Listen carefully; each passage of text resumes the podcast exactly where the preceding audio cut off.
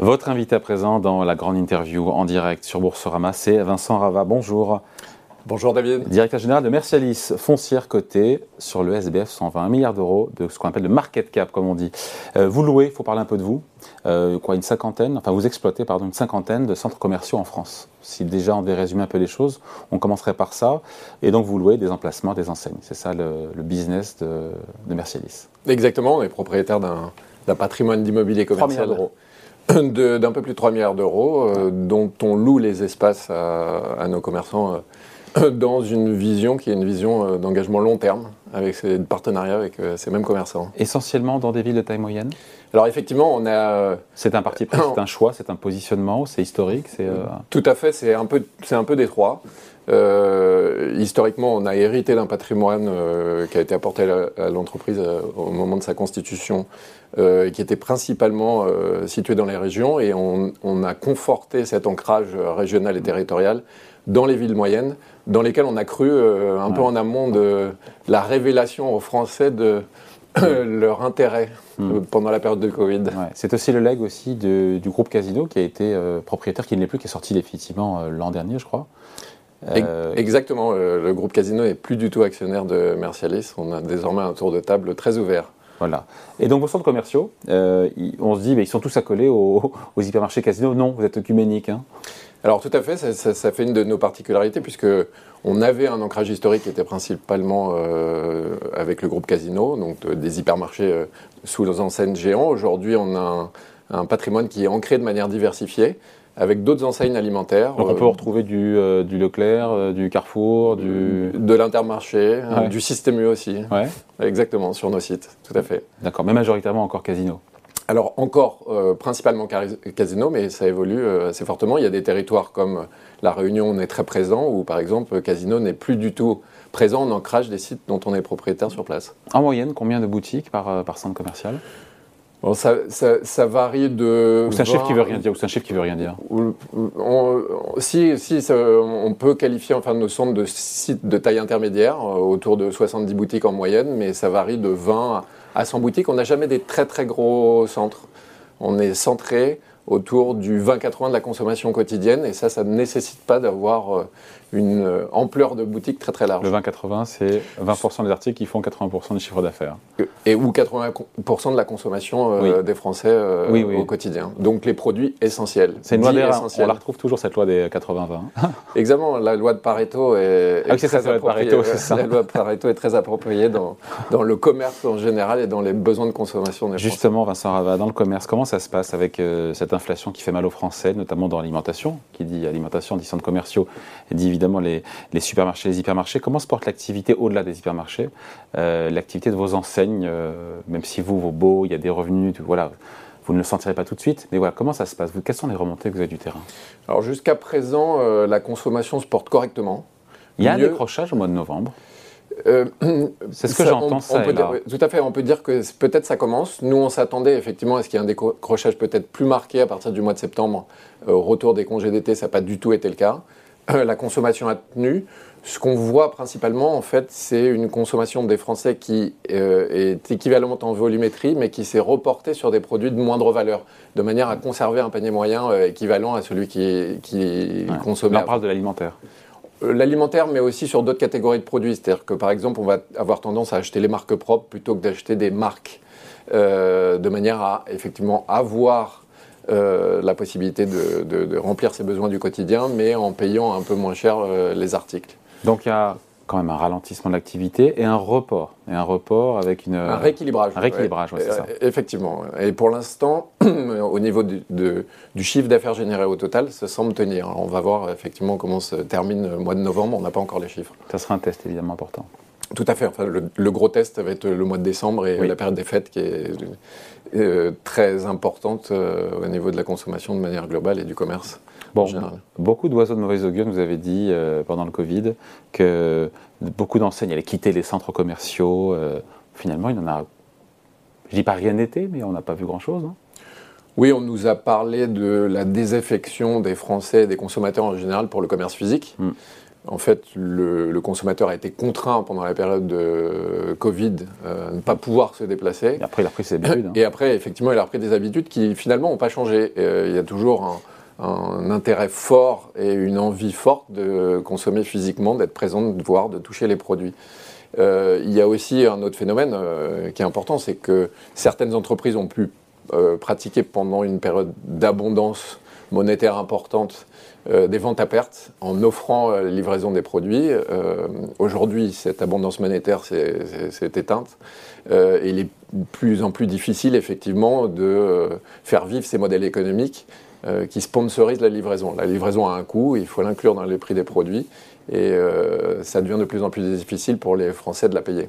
Mmh. Dans les changements d'habitudes de consommation qui tiennent toujours post-Covid, parce qu'on a tous repris un peu nos vieilles habitudes, qu'est-ce qui a changé post-Covid et qui est toujours d'actualité euh? On va dire que le consommateur est de mieux en mieux préparé à ses achats. Alors ça peut poser problème pour certaines professions. Certains docteurs disent euh, les patients euh, semblent penser qu'ils savent mieux que nous. le consommateur vient aujourd'hui très très préparé en, en magasin et c'est ce qu'il veut acheter. Et du coup, une des conséquences de ça, c'est qu'on a un peu moins de visites, mais des visites qui sont plus efficaces et plus conséquentes en volumétrie. C'est mieux pour vous? On peut dire que bah, c'est plus efficace. Disons que le, consommateur est plus efficace, donc il y a moins d'usage des lieux, on va dire. Peut-être que dans un contexte où effectivement l'énergie et, les modalités de fonctionnement sont plus chères, ça peut être intéressant cette rationalisation.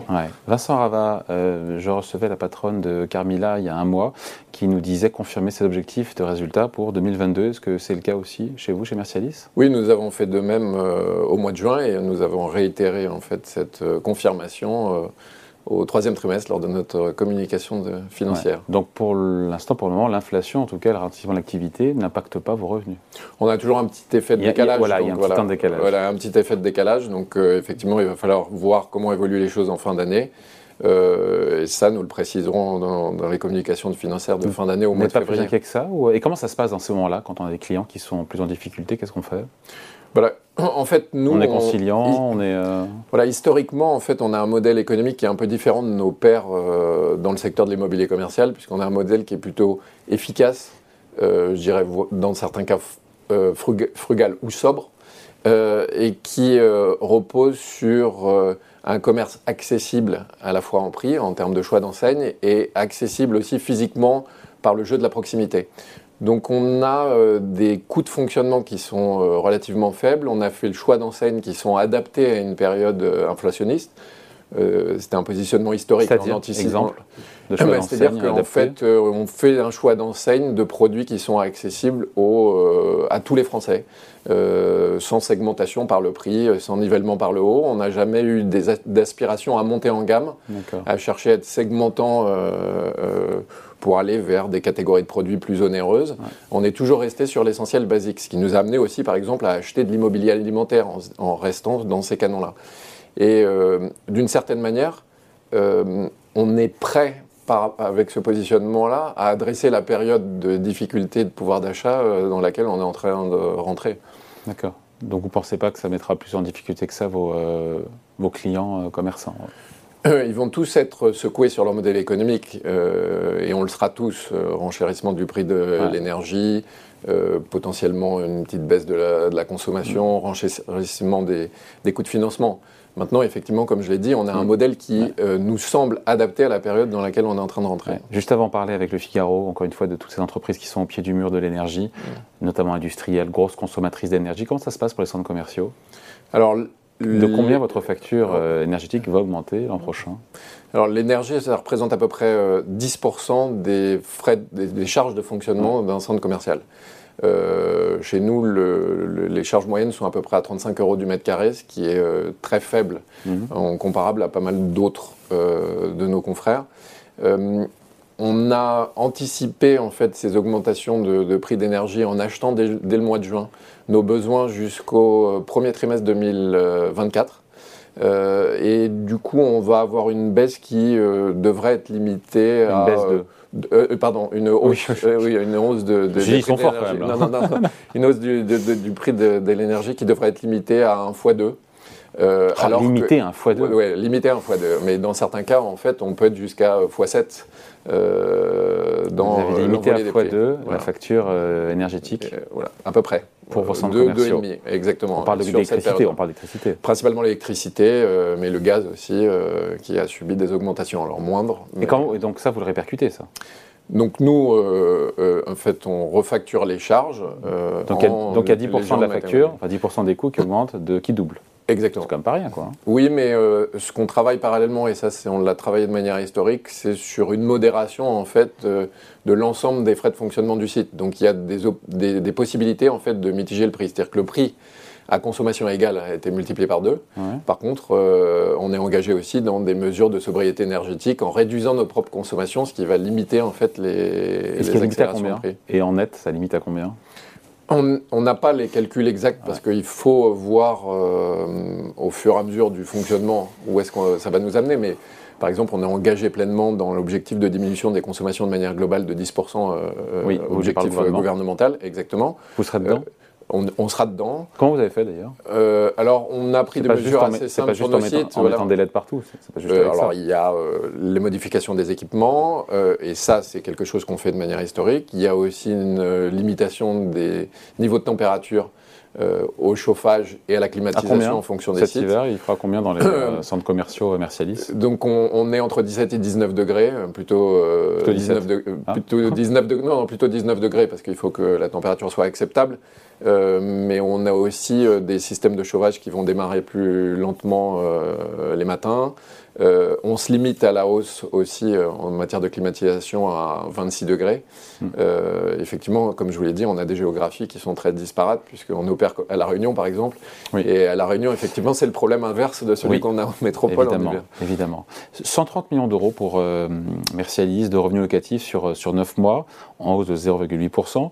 Quand est-ce que vous reviendrez, Vincent Rava, à 190 millions d'euros de revenus locatif, c'était le niveau pré-Covid Alors non, on est, plutôt à 170 millions de bah, revenus locatifs.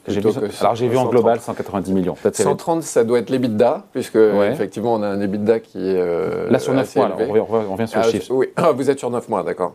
Euh, sur les 9 mois, les revenus locatifs, 130 millions d'euros. 130 euh, millions d'euros, donc c'est pour une annualisation à 170, 170 millions d'euros. Voilà, et 190 c'était le niveau pré-Covid. Exactement, mais sur 12 mois. Oui, absolument, bah, évidemment. évidemment. D'où mon idée de donc les chiffres étaient bons. Juste, euh, quand est-ce qu'on revient sur 12 mois, bien sûr, à, ce niveau pré-Covid Alors, euh, la baisse, elle n'est pas liée à une baisse euh, des revenus au mètre carré. La baisse est liée au fait qu'on a réalisé beaucoup d'arbitrage, c'est-à-dire de vente d'actifs dans la période Covid, de manière à protéger notre bilan.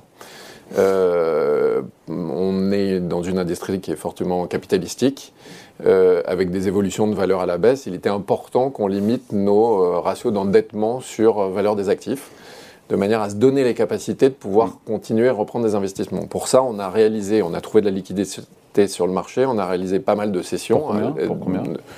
Sur les, sur les trois dernières années, euh, autour de 400 millions d'euros de, de A posteriori, c'était des bons deals parce qu'on le fait, on le fait dans l'urgence, parce qu'il y a la crise Covid et qu'il faut renforcer le bilan. Non, c'était une stratégie voulue euh, de recherche de liquidité puisqu'on avait anticipé euh, dès 2018 une certaine forme de ralentissement. Alors bien sûr, on n'anticipait pas la période Covid, mais on avait anticipé une certaine forme de ralentissement et on avait commencé un programme d'arbitrage qui nous a permis de recentrer notre patrimoine et de solidifier notre bilan. Donc effectivement, ça a affecté euh, la base de revenus, mais pas nos ratios, puisqu'on reste dans des ratios à la fois euh, de rendement euh, des bidas sur euh, chiffre d'affaires très élevé, hein, autour de 83%, mais aussi de distribution de dividendes sur cours euh, oui, sur des niveaux 85, très intéressants. 85 et 95% On va y revenir juste. on a dit donc Casino est entièrement sorti. Qu'est-ce que ça change maintenant? C'était l'an dernier qu'ils sont ou cette année d'ailleurs, je sais plus. C'est cette année en cette année mois d'avril. La sortie complète du capital effectivement c'est faite pendant l'été. Voilà. Qu'est-ce que ça change à la bonne marche de, de Mercialis le fait de ne plus avoir Casino maintenant euh, ça nous a demandé, dans une période d'adaptation, euh, de réinternaliser certaines fonctions euh, qu'on mutualisait avec le groupe Casino. Et donc aujourd'hui, on n'a on plus cette possibilité-là. Donc on a réinternalisé, on, a autonomisé entièrement l'entreprise. parallèlement à ça, en fait, ça En termes de stratégie, ça vous ouvre des perspectives aussi de pouvoir bosser avec plus de plus d'enseignes, je sais pas. Disons qu'on n'a plus les accords qui étaient des accords exclusifs historiques et par exemple, ça nous a donné la possibilité de diversifier nos ancrages alimentaires sur nos sites, voilà. ce qui n'était pas une possibilité historique. Ça nous permet aussi de regarder en dehors du patrimoine propre ou d'un patrimoine qui serait commun avec Casino en matière de développement, de restructuration, de travailler avec des collectivités sur des villes où Casino n'a pas d'intérêt. Euh, et c'est ce que d'ailleurs on fait déjà depuis quelques années. 3 milliards d'euros de patrimoine un peu plus, euh, d'actifs pour, euh, pour, pour Mercedes. Il y a des opportunités, il y a des acquisitions. Vous avez les moyens bilanciels de pouvoir réaliser des acquisitions? Alors, il y a des opportunités. Oui, alors comme je, comme je vous l'ai dit, on, a euh, pratiqué une certaine forme d'orthodoxie bilancielle. Vous avez vendu un petit peu là. on, a, on, a, vendu effectivement, on s'est donné des marges de manœuvre de manière à affronter à la fois euh, cette période de difficulté avec la remontée des taux, euh, limiter nos risques. non, parce que, enfin pour l'instant non, parce qu'on s'est refinancé assez substantiellement deux jours avant l'invasion de l'Ukraine qu'on a refinancé 40% de notre dette à 7 ans. Euh, une dis Ou un coup de bol. On peut le dire, voilà, on était bien préparé. euh, en nettoyant, enfin en rachetant l'intégralité de nos souches obligataires, donc toutes les échéances de dette jusqu'à février 2026. Donc l'entreprise n'a plus euh, d'échéance de dette jusqu'à février 2026. On a euh, récupéré des financements euh, relativement long terme en augmentant la maturité de la dette. On s'est donné de la place sur le bilan pour effectivement euh, être euh, en position de saisir des opportunités dans un marché où euh, l'augmentation des taux d'intérêt tend les valeurs et donc crée potentiellement des, des, opportunités. Donc vous êtes à l'affût Exactement, on peut dire ça, ouais. Quel profil, juste, des, des sites des centres commerciaux? Nous, on croit beaucoup à l'immobilier commercial de proximité, dans des villes moyennes de taille différente, sur lesquels l'intensité, concurrentielle est relativement modérée, puisqu'on préfère effectivement opérer dans des milieux où l'intensité euh, concurrentielle est modérée que dans des grandes villes où, euh, il y a, beaucoup de concurrence. Exactement. Bon, vous distribuez, je l'ai dit, entre 85 et 95 de, résultats. Euh, c'est la norme du secteur ou c'est vraiment énorme hein? Je ne me rends pas compte. Alors, déjà, c'est une obligation qui est liée à notre statut de ah SIC, Société d'immobilier commercial coté. Euh, nous avons des obligations de distribution de 95% de notre résultat net courant et de 70% des plus-values réalisées sur les sessions. Donc elles ont été nombreuses. Donc effectivement, mm. du coup, on, est assez généreux au niveau des dividendes. Voilà, qui, qui, nous oblige à, ces distributions. Euh, après, certaines sociétés d'immobilier coté ayant euh, des positions à l'international qui peuvent être différentes, hein, Mercialis n'est présent qu'en France, elles peuvent avoir des obligations légèrement différentes des nôtres. Bon, euh, sur le cours de bourse, j'ai regardé, euh, on est sur Boursorama, 40% de baisse sur 5 ans. Euh, on se dit que c'est comme évidemment une forte destruction de valeur. Comment vous l'expliquez? Est-ce que le Covid a bon dos? Est-ce que c'est l'ensemble du secteur qui a touché de la même façon? Est-ce que... Alors, l'ensemble du secteur large euh, d'immobilier global, c'est-à-dire euh, pas seulement commerce, euh, a des décotes aujourd'hui sur cours qui sont très significatives, hein, de l'ordre de 40 à, 40, à 50 pour la plupart des opérateurs. Dans, les purs. On, on, est malheureusement dans cette moyenne de secteur. Euh, ce qui derrière euh, est paradoxalement euh, garantit des rendements sur dividendes assez conséquents, puisque sur la même période, en fait, on a distribué 8% de rendement sur cours. Donc effectivement, celui qui est rentré à posteriori de cette correction de cours a pu toucher des dividendes significatifs sur la période, avec une pérennité finalement de nos performances économiques. très, très bonne sur, mm. sur les cinq dernières années. 10% de hausse depuis le début de l'année pour le cours, il y a un frémissement Espérons-le. L'avenir nous, le dira. Espérons-le. Euh, comment donner envie aux investisseurs qui nous regardent d'acheter? Le flottant est énorme. Vous êtes euh, au-delà de 90% de flottants, donc euh, d'actions qui sont cotées sur, en bourse pour le ben, public. En fait, il faut rappeler en fait, les éléments dont j'ai parlé pendant notre échange. D'abord, on a un positionnement qui a été choisi historiquement, mais qui est particulièrement adapté pour la période dans laquelle on entre. Euh, c'est-à-dire euh, accessibilité physique, accessibilité économique mm. euh, des produits qu'on propose, sobriété des coûts et de fonctionnement, du coup forte rentabilité. on a aussi une pérennité en fait de notre performance économique sur le long mm. terme que personne, dont personne n'aurait parié, puisque on nous promettait le, pire avec la pénétration d'Internet, mais on voit aujourd'hui que finalement cette pénétration a trouvé un, plafond. Et donc on a une forme de, de stabilité des rendements et de distribution qui nous est d'ailleurs obligé, imposé par la réglementation SIC, mmh. qui permet de garantir un rendement sur donc très intéressant. Donc vous offrez de la visibilité en matière de rendement. Exactement, c'est le, le métier et c'est euh, ce que les SIC euh, doivent faire et ce pourquoi elles existent. Bon, avec un milliard d'euros de market cap, de capitalisation boursière, est-ce que cela fait ou pas de vous une cible potentielle? Ce qui fait... Euh, Quand on a autant de flottants voilà, exactement. Ce qui fait de nous une cible potentielle, c'est plutôt le flottant. Effectivement, la taille du flottant, par définition, euh, permet à des opérateurs de s'intéresser à nous, ce qui peut effectivement représenter un, intérêt spéculatif aussi pour euh, une évolution positive du cours. Mais ce n'est pas l'objectif. Hein. L'objectif, c'est d'être euh, d'être ambitieux et de, de, se développer et de, de, saisir les opportunités. Notre objectif reste centré sur notre logique industrielle, c'est-à-dire qu'on a un positionnement, une exécution et une qualité d'opération qui reste très forte. Euh, des résultats qui sont probants. Et en fait, euh, c'est là-dessus qu'on souhaite continuer d'avancer. Voilà, merci de passer nous voir. Merci pour cet entretien. Vincent Rava, directeur général de Mercialis, donc foncière côté sur le SBF 120 à la Bourse de Paris. Merci. Merci.